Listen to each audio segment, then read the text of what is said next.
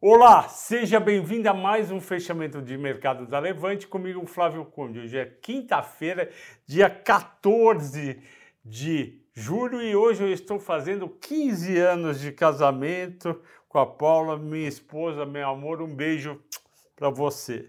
E também o programa de hoje é dedicado ao Janssen, que foi o primeiro a comentar. Bovespa já começou negativo, ficou todo dia no negativo, foi piorando, melhorou um pouquinho no final, fez com 1,70 de queda. A bolsa americana foi melhor, o Nasdaq ficou no 0 a 0, o Jones que é o 0,46 e o dia estava difícil para a bolsa. Primeiro, o JP Morgan divulgou um resultado abaixo do esperado, 6% abaixo do esperado e 40% abaixo do ano passado. Isso preocupou investidores que saíram vendendo bancos nos Estados Unidos e os bancos pesam justamente no Dow Jones. Eu olhei e falei: se banco foi mal no segundo trimestre, imagine empresas. Banco tem muito mais manobra para ter um bom resultado.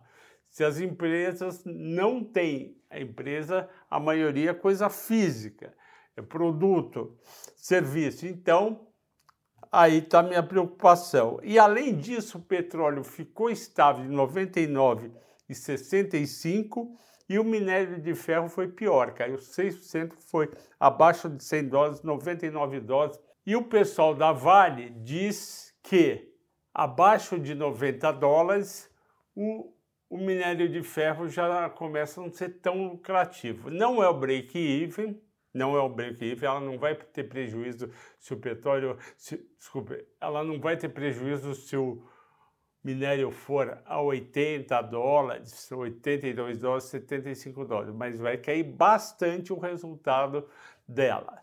E aí o que aconteceu? O mercado bateu nas ações da Vale que lideraram as quedas. Vale teve queda de menos 6%, CSN que é sócia da CSN Mineração 6,4%, BRAP menos 5,4%, a BRAP é aquela holding que tem participação na Vale. E caiu também BPAC, que é um banco de investimento, e o pessoal fez a conta. Se bancos de investimentos estão indo mal nos Estados Unidos, aqui no Brasil podem não estar tá indo tão bem, e no, no relativo o valuation tem que diminuir também, que o 4,8%. Caiu a Cirela 600, eu vou falar na escolha lá embaixo do destaque do dia, e, o, e com isso foi um dia difícil para o Brasil, para Ibovespa. O dólar, por sua vez, fechou estável a 5,43, mesmo nos Estados Unidos o dólar subindo 0,65. Isso porque o dólar aqui já tinha subido bastante. E os destaques de alta, teve altas também, Cielo mais 6, BB Seguridade está indo super bem, paga dividendos 4%, e é uma indicação da minha amiga Luiz Barsi.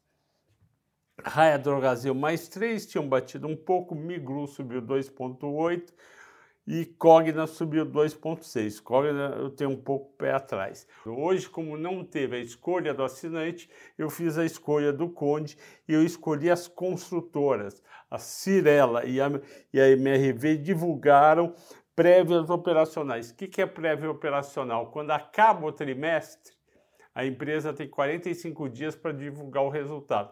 Normalmente as empresas começam a divulgar o resultado lá pelo dia 25 até o dia 15 do mês seguinte. O que, que elas fazem? Antes de divulgar todo o resultado, elas já passam para o mercado quanto lançaram de prédios, de imóveis, quanto vendeu. E é isso que eu vou falar agora. A Cirela teve um desempenho eh, que eu achei razoavelmente bom.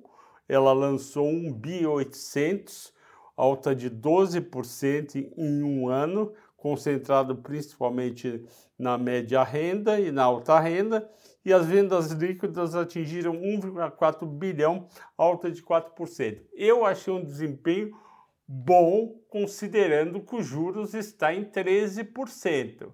Uma coisa é se crescer 4% de vendas com juro lá embaixo, um desempenho mais ou menos. Mas com juro lá em cima e todo mundo indo para renda fixa e ainda topar comprar na planta um imóvel, foi muito bom na minha visão o 4% de alta. Mesmo assim, a Cirela ficou entre as maiores quedas do dia.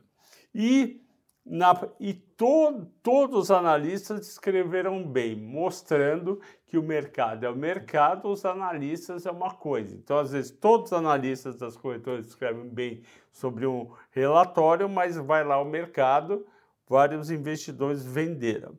E no caso da MRV, a MRV teve resultados que foram, na minha visão, não tão bons. As vendas caíram um pouco, tanto na MRV como na Ciência e na Urba. Os lançamentos também caíram, então achei mais ou menos fraco o resultado. Não gostei tanto como eu tinha gostado da Cirela. E as ações também caíram, já era de esperar. E lembrando para vocês que o maior problema hoje em dia, além de vender, é o resultado operacional, porque subiu muito o custo de construção e as margens podem ter caído. Os resultados completos da Cirela da MRV vão ser divulgados no começo de agosto. Ok, pessoal? Agradeço a todos pela audiência, pela paciência e não se esqueçam, assista a terceira aula do programa TAP. TAP é o Trader, o Trade de Alta Precisão, liderado pelo Henrico Cosolino. Assista que está muito bom a aula que, ela, que ele fez, ok, pessoal? Até amanhã, tudo de bom.